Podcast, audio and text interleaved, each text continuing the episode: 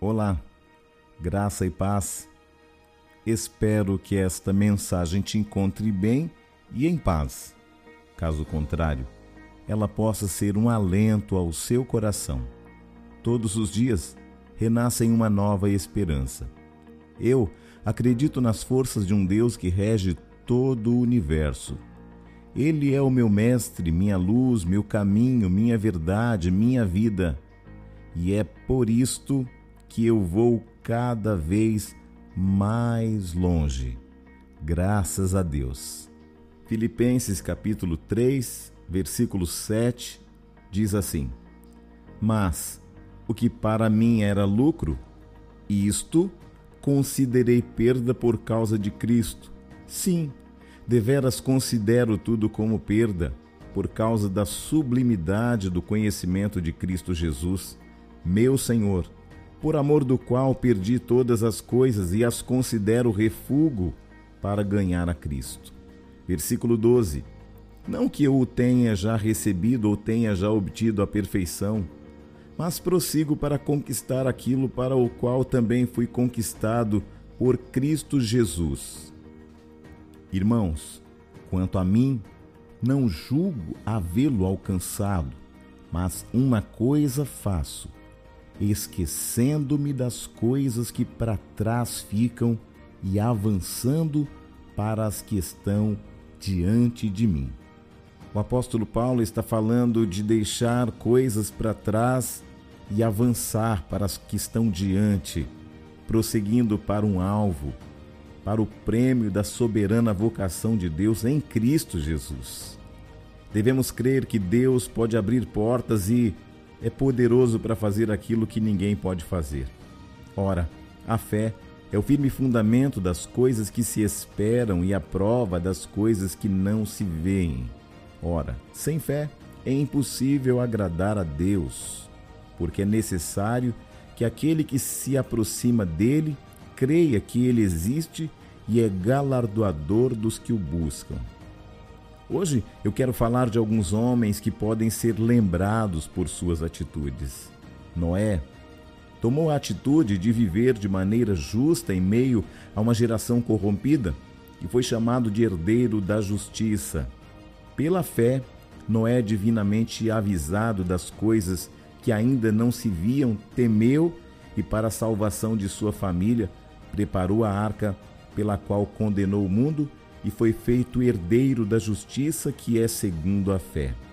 Podemos falar de Abraão, que confiou em Deus, tomando a atitude de sair de uma parentela, sem saber para onde ia, tornando-se pai da fé e pai da nação de Israel.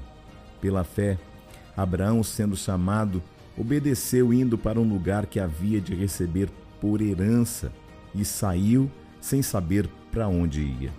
Podemos falar de Jó, Sendo paciente, não pecou contra Deus.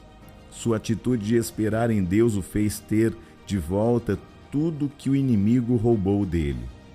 Ouviste qual foi a paciência de Jó e viste o fim que o Senhor lhe deu, porque o Senhor é misericordioso e piedoso.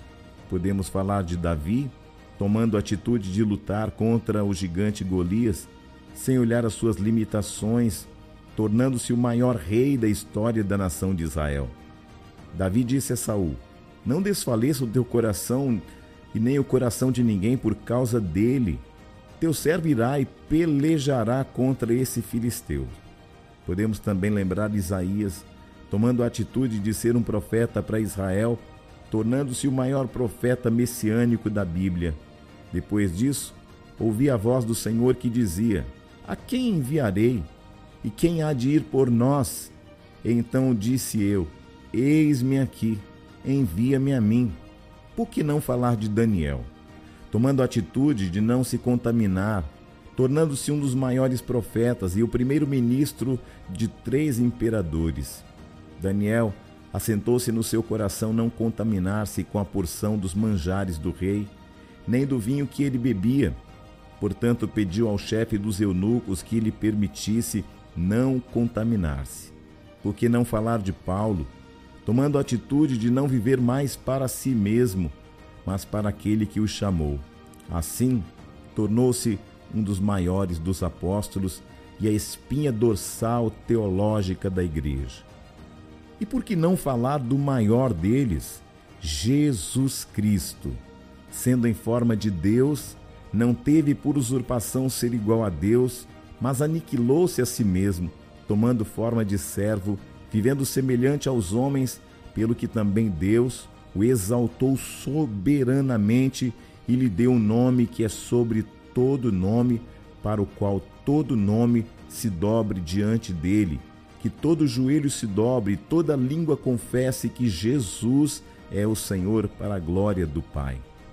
Eu creio que esse dia é um dia onde o Senhor está te chamando para algo maior do que aquilo que você almejou para você mesmo. Deus é um especialista em nos surpreender. Deus é um Deus que nos chama para um propósito maior que a nossa própria vida. O seu chamado, o seu ministério precisa ser despertado em atitudes dentro de você, em cima de tudo que ele já falou ao seu respeito. Talvez alguém tenha estabelecido palavras dizendo que você não pode, mas a palavra diz que tudo podemos porque ele nos fortalece.